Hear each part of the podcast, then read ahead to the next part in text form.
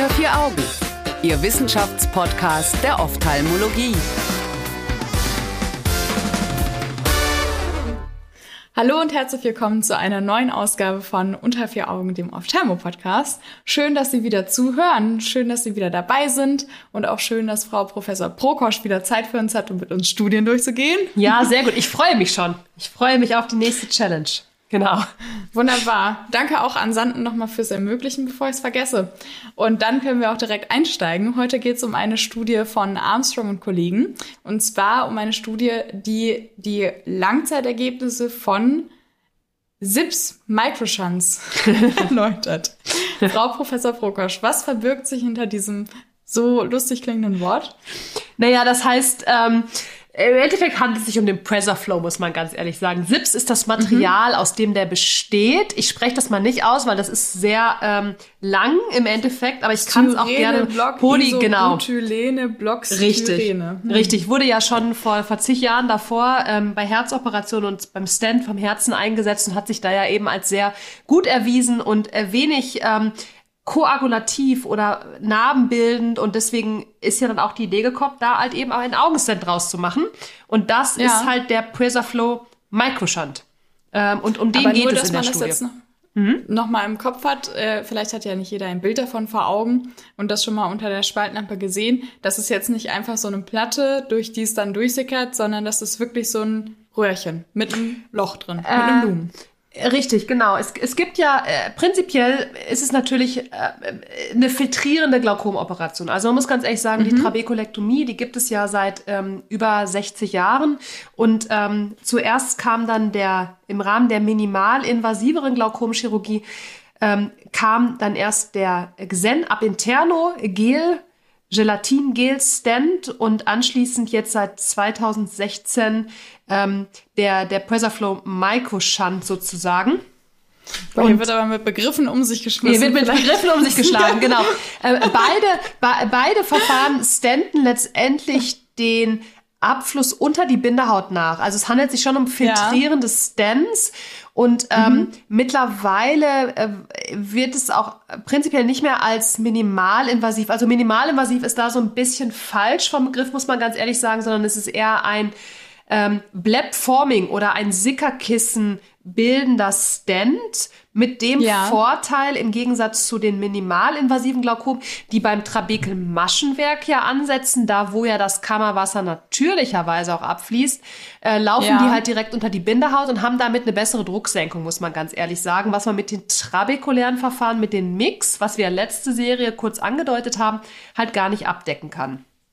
Also die Mix sind quasi im Kammerwinkel, sollen Richtig. den natürlichen Abfluss verstärken. Ja, genau. Die äh, minimalinvasiven, in Anführungszeichen, die gar nicht so minimalinvasiv sind, diese ganzen Blebformenden oder ja, genau. Filterkissenformenden, genau. was das gleiche ist, Richtig. die machen quasi einen Abfluss unter die Bindehaut. Richtig. Dann gibt's ja aber noch mal welche, dazu möchte ich das jetzt einmal nur, dass alle ZuhörerInnen das ja. einmal klar haben. Es gibt ja noch welche, die das unter die Bindehaut abführen, die dann auch nochmal anders heißen. Genau. Welche sind das? Also mit und so weiter. Es, genau, es gibt halt, und das sind halt die, die prinzipiell ähm, ohne Platte sind. Genau, es gibt halt richtigerweise auch noch die großen Implantate, die heißen dann mhm. auch Implantate, weil dort wird eine Platte ähm, äh, weit entfernt, also 10 Millimeter eigentlich hinter dem Limbus sozusagen implantiert. Und das ist auch ein kleines Röhrchen. Ähm, und da, dann läuft es aber von dem Röhrchen unter eine Platte ab, die auf dem Auge befestigt wird. Und das sind halt jetzt diese äh, Sachen, bei denen es keine Platte gibt. Also nur diese, dieses, dieses 8 Millimeter lange Röhrchen, 8,5 Millimeter, wenn man ganz genau ist. Lange Röhrchen. Und von der, ja. Mhm. Von Und der von Vorderkammer. Der ist das quasi immer weiter, also minimal äh, Mix am wenigsten, dann genau. die ganzen Filterkissen-Sachen und dann die Teile mit Platten, die noch weiter hinten sind. Äh, ja, wobei man muss sagen, die, die Platten, die Mitplatten und die filtrierenden Stents, nenne ich sie jetzt mal, ähm, ja. die sind ungefähr gleich von der Drucksenkung, muss man ganz ehrlich sagen. Ähm, die, die Plattenimplantate haben natürlich den Vorteil bei Augen, wenn die anderen teilweise schon versagt haben, dass die Ja. halt einfach nach hinten nochmal über ein, eine größere Fläche weiter hinten trainieren. Das heißt, wenn vorne die Bindehaut vernarbt ist, dann, dann wirken die halt über eine größere Fläche hinten. Das heißt, man kann die auch Ah, noch okay. idealerweise machen, nachdem die anderen Verfahren versagt haben. Wobei, einschränkend muss man sagen, es gibt auch Studien, die haben das primär gemacht und die zeigen eigentlich die gleichen Ergebnisse wie die filtrierende Trabekulektomie in dem Fall. Damit wurde es verglichen. Also, dass es da auch vernarben kann quasi. ja, genau, das kann auch vernahmen. Aber man kann sie auch als Primäreingriff machen. In manchen Ländern wird das sogar so gemacht, muss man ganz ehrlich sagen. Die machen halt weniger Trabekulektomien. Das war noch vor der Ära der Stents, muss man sich vorstellen, sondern die machen halt dann teilweise auch die großen Plattenimplantate. Man weiß zum Beispiel auch bei dunkelhäutigen Patienten, dass die schneller vernarben und bei denen wirken die eigentlich auch ganz gut, diese Plattenimplantate. Mit einer Platte hinten. Aber die sind Vielen riesig. herzlichen Dank. Die sind Ja, riesig. ich finde das halt nur so spannend, weil letzten Endes, Genau. wenn man anfängt zu lernen, wie ich das jetzt tue, Ja. hat man irgendwie, man kommt aus dem Studium, wo es für eine Krankheit dieses und jenes Schema gibt und dann gibt es Glaukomtherapie und das Richtig. ist alles und nichts. Das ist und alles bei nichts. den Implantaten geht es halt weiter. Ja. Und jetzt geht es heute halt um ein spezielles Implantat, deswegen fand ich es so wichtig, das einmal einzuordnen. Also vielen herzlichen Dank dafür. Und zwar um den Presaflow. Richtig. Seit wann gibt es den und warum besprechen wir den heute explizit?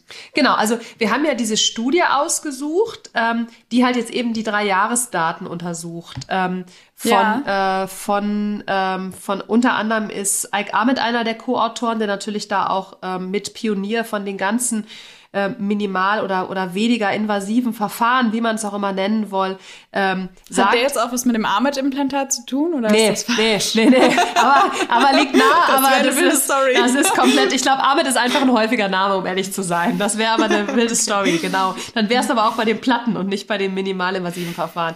Ähm, man, muss allerdings, man muss allerdings sagen, dass das jetzt letztendlich der Pulsarflow ist kein minimalinvasives Verfahren. Also das Ja. will an der Stelle will ich es einfach mal sagen.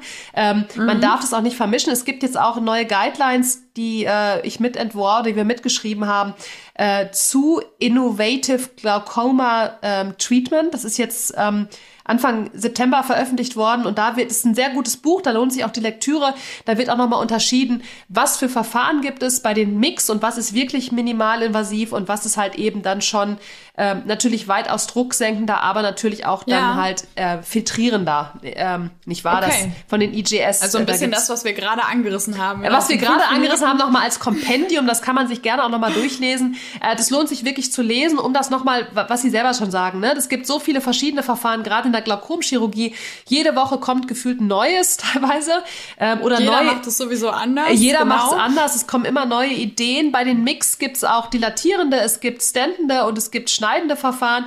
Und ähm, da, da muss man, glaube ich, schon die Kategorien, wie sie es angeordnet haben, schon ganz klar trennen. Also Mix, mini, trabekulär ist, glaube ich, eine Kategorie. Dann gibt es noch ein Verfahren, das suprakorridal läuft.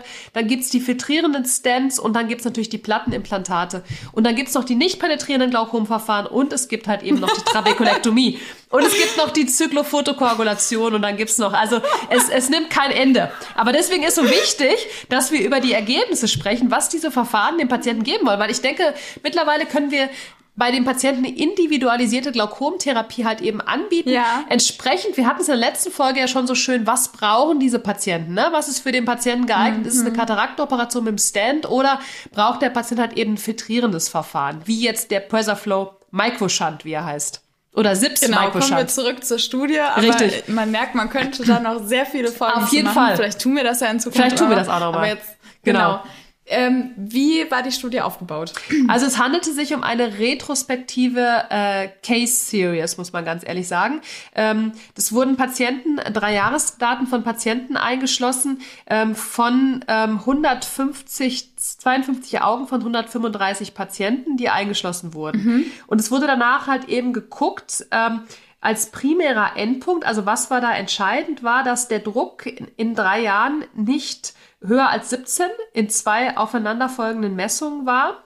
Ähm, Dass natürlich keinen deutlichen Sehverlust war oder dass der Druck halt nicht unter 6 war, also Hypoton in dem Fall. Ne? Er sollte halt 20 Prozent von der von dem Ausgangsdruck auch gesenkt sein und es sollten als Complete Okay. Success keine Glaukommedikamente genommen werden. Ähm, das Ach, war der primäre okay. Endpunkt, genau. Weil natürlich mit Glaukommedikament wieder was anderes als ohne Glaukommedikamente. Genau. Jetzt haben wir so lange darüber gesprochen, ja. äh, was die Einordnung ist. Wir gehen jetzt einfach sofort zu den Ergebnissen. Sehr gut. Über. Sehr gut, sehr gut, sehr gut. Genau. Ähm, also prinzipiell hat die Studie schon nach drei Jahren gezeigt, ähm, dass die Ergebnisse ähm, prinzipiell ganz gut waren. Also 55 Prozent der Augen und ähm, wenn man von einem äh, kompletten Success ausgeht, also kompletter Success heißt ohne zusätzliche Medikamente, konnten dieses ja. Ziel, also keine äh, höheren Druckwerte als 17 Millimeter G in zwei ähm, zwei Messungen über diese drei Jahre bei 55 Prozent der Patienten erreicht werden. Ähm, beziehungsweise, das ist nicht wenig. Ja, ist ganz gut. Und ähm, bei 74 Prozent ähm, bei denen mit Medikamenten, also da waren Medikamente zugelassen. Also mhm. knapp drei Viertel hatte halt eben einen guten Druck, der halt adäquat war, ähm, mit Medikamenten allerdings, muss man ganz ehrlich sagen. Ja. Wie werten Sie das Ergebnis jetzt? Ähm, ja, es ist gut. Also es ist gut. Auf jeden Fall ähm, ist es ähm, ähm, ist es ein gut, eine gute so runtergebrochen. Ne, genau runter runtergebrochen. Ist, gut, ist, gut. Ja, ja, ist, ist, gut. Äh, ist gut. Also runtergebrochen ist es gut. Es ist eine gute Drucksenkung. Man sagt ja auch, man weiß ja auch unter 21 sollte der Druck sein. Unter ähm, unter 18 äh, sagt die World Glaucoma Association oder unter 15. Ich weiß ganz ehrlich nicht genau, habe ich mich gewundert in dem Paper, warum die unter 17 genommen haben. Also das ist ein Wert, ähm, ja. den ich jetzt gar nicht so ganz verstehe. Also die haben da irgendwie einen Cut-off gemacht. Warum das 17 ist, äh, habe ich mich selber gefragt. Äh, müsste man äh, die Autoren noch mal fragen, warum die unter 17 genommen haben, ganz ehrlich. Ähm, aber okay, es ist halt so. Also haben die, ich dachte, aber die haben auch geschaut, dass es 20 Prozent oder genau. über 20 Prozent reduziert worden ist. Weil so dieses mit den 17 Millimeter HG oder jetzt auch immer, wenn man Tagesdruckprofil macht, sagen die Patienten immer direkt, wenn man gemessen hat, so, ist das jetzt gut? Und dann sage ich immer, ja, wir gucken das unter Zusammenschau aller Ergebnisse. Ja, genau. es geht ja darum, ist dieser Augenindruck für dieses Auge zu hoch? Dachte ich immer. Ähm, dann kann man ja gar nicht sagen 17. Herzlichen äh, Glückwunsch. Ja, genau. Also ich meine, in den, in den, aber in den großen Studien wurde schon gezeigt, also in den großen Studien, die auch vor 25 Jahren gemacht wurden, dass die Patienten, die Werte unter 18 haben, im, im ganzen Verlauf schon äh, die besseren, äh, die besseren Gesichtsfelder im Verlauf hatten. Und wenn das unter 15 war, war es sogar noch mal besser. Also insofern macht die 17 okay, da das schon. merke ich mir, den ja. Text merke ich mir das nächstes Mal. Auf jeden Fall, auf jeden Fall. Also deswegen passt es schon. Also 17 ist da wirklich ein, ein guter okay. Wert und unter über 20 Prozent Senkung Senkung ist natürlich auch, ähm, ist natürlich auch gut, aber es, äh, es ist schon eine, eine gute Drucksenkung bei Patienten. Es ist nicht zwölf, muss man ganz ehrlich sagen. Mhm. Also für die mit sehr fortgeschrittenem Glaukom ähm, wäre es mal interessant gewesen, die ein sehr, sehr fortgeschrittenes Glaukom haben, wie die Werte unter, unter 12 im Endeffekt sind, nicht wahr? Ähm, noch dazu zu sagen, was, glaube ich, sehr wichtig ist und super interessant an dieser ähm, Studie ist, dass der Gebrauch von MMC, der wird ja mitgebraucht, ähnlich wie bei der Sickerkissen-Operation, bei der klassischen. Ähm, da ähm, haben die halt eben nochmal zwei Gruppen unterschieden. Einmal 0,4 Milligramm pro Milliliter und einmal 0,2 Milligramm pro Milliliter. Das ist die Konzentration von dem Mitomycin C. Und ähm, warum gibt man das nochmal? Äh, damit es nicht kurz? vernarbt. Das ist das hemmt okay, das Fibroblastenwachstum genau. letztendlich. Und in der ähm, OP wird das einmal drauf. In der gesetzt, Operation ne? wird das mit so einem Schwämmchen in die Bindehaut gepackt und anschließend ausgewaschen. Normalerweise die Einwegzeiten, die rangen so zwischen einer halben Minute bis fünf Minuten. Also es gibt da auch eigentlich keine Haben richtig die aber jetzt Standard. nicht mit gemessen? Haben die nicht mit gemessen. Ähm, die haben, äh, genau, das haben die nicht mit, also die Unterschiede haben die nicht mit rausgemessen, aber die haben die Konzentration unterschieden. Und da kam ganz deutlich hervor, dass die Konzentration, die höhere Konzentration, zeigte die weitaus besseren Druckwerte, muss man ganz ehrlich sagen. Ah, okay. Das haben andere Studien auch schon gezeigt. Also man muss sich vielleicht doch beim Pressure Flow tatsächlich überlegen. Das ist übrigens auch in diesem White Paper von der IGS jetzt, dass man 0,4 Milligramm pro Milliliter nimmt statt 0,2 Milligramm pro Milliliter. Äh, natürlich je nach ein bisschen länger einwirken lässt, oder? Nee, die Länge wahrscheinlich nicht, aber die Konzentration. Die Konzentration ist da was vermutlich entscheidend. Ähm, und äh, natürlich von der Bindehautsituation abhängig. Als Operateur würde ich sagen, bei Patienten mit sehr dünner Bindehaut würde ich halt eine geringere Konzentration nehmen als bei Patienten mit einer, mit einer sehr dicken Bindehaut. Da, da muss man ah, okay. wahrscheinlich einfach höhere Konzentrationen halt im Endeffekt nehmen. Genau. Und es geht ja bei dem Metomycin C mhm. darum, dass man die Vernarbung verhindert, auch Richtig. auf lange Sicht. Richtig. Wie ist das denn bezüglich der Vernarbungstendenz jetzt generell in den drei Jahresergebnissen gewesen? Naja, die hatten eine sogenannte Needling-Rate. Also das heißt, eine Needling mhm. heißt ja immer, dass man das nochmal ähm, äh, dass mit man so einer den, Nadel den, so. Ja, genau. Dass man den Fibroblastenball nochmal entfernt, sozusagen, mit so einem Needling. Und es war 15 Prozent. Ähm, bei den, bei den Patienten. Ähm, ähm, und die haben auch angegeben, äh, genau, dass also 15 Prozent, das entspricht aber eigentlich un ungefähr dem, was man auch so kennt aus der vertrierenden Chirurgie. Also bis zu 20 Prozent, das sagen auch die Trabekulektomie-Daten, die neigen halt dazu, halt eben zu vernarben, nicht wahr? Ähm, das, das Wo wir halt beim Vernarben schon sind. Mhm muss man ja auch einmal, wenn man über Mitomycin C spricht, auch über ja. 5FU sprechen. Zumindest ist es ja. hier, also in der Klinik, in der ich arbeite, so, dass ja. wir den Patienten bis 14 Tage nach der OP, ähm, wenn mhm. die Anzeichen im frühen postoperativen Verlauf für eine Vernarbung zeigen, also Korkenzieher zum Beispiel, äh, unter die Bindehaut 5FU spritzen und das dann mhm. natürlich flugs wieder auswaschen. Ähm, ja. Wie ist das hier in der Studie oder wie stehen Sie dazu? Was sind Ihre Erfahrungswerte? Also das haben die in der Studie nicht untersucht, muss man ganz ehrlich sagen. Also die haben sich auf, die haben auch nicht beschrieben, äh, dass sie das gemacht haben. Also das haben die nicht. Äh, das postoperative Management hat eben gesagt, dass sie halt eben ähm, topische ähm, äh, also sie haben Antibiotikum gegeben halt im Endeffekt und ähm, äh, nicht antiinflammatorische Tropfen halt eben, nicht wahr? Das, mhm. das wurde da gemacht. 5FU wurde da nicht eingegangen. Ich ähm, gebe das auch, ich mache das genauso, dass ich äh, je nach Sickerkissen-Klassifikation, ähm, mhm. ist die Würzburger Sickerkissen-Klassifikation, danach richte ich mich auch, das hat der Herr Green und Herr Klink beschrieben. Ähm, die schaue ich mir auf jeden Fall nochmal an. Ja, auf jeden Fall. Und es gibt auch schöne Bilder dazu, wie Korkenziehergefäße, wie, wie, äh, wie, wie, wie Transparenz, wie, wie ist das vaskularisiert und sowas alles kann man bewerten und kann entsprechend dann halt eben postoperativ den Verlauf ändern und dort halt eben auch 5FU geben. 5FU intraoperativ äh, gibt es auch Studien zu, die zeigen, dass es eigentlich ähm, schlechter abschneidet als das MMC. Das MMC ist da ja. schon deutlich wirksamer als das äh, 5FU. Das 5FU macht halt eine Epitheliopathie. Da muss man echt aufpassen, dass die Patienten nicht wahnsinnig trockene Augen bekommen und auch eine Sehverschlechterung durch eine Erosio bekommen. Also da muss man echt aufpassen, ja. den ordentlich nachbenetzende Therapie zu geben und dann auch die Hornhaut immer noch mal zu monitoren. Ähm, es gibt aber tatsächlich keine richtig gute Datenlage, die sagt, wie gut das 5FU wirkt. Wenn man jetzt ganz klar ist und ganz genau nachhakt, dann, ähm, dann, dann ist das so ein bisschen, ähm, wie der Operateur das entscheidet. Aber ich mache das tatsächlich auch. Ich gebe den auch 5FU. Je okay, nach Befund. Vielen herzlichen Dank. Dann äh, ja. sind wir mal gespannt, ob da noch Studien nachkommen. Äh, wir haben so viel Zeit schon mit diesen Fragen verbracht, dass ich mich an der Stelle schon für Ihre Zeit bedanken möchte. Es war jetzt aber schon so viel drin in der Folge. Ich denke mal, es ist in Ordnung. Und ähm, ich habe auf jeden Fall sehr viel gelernt.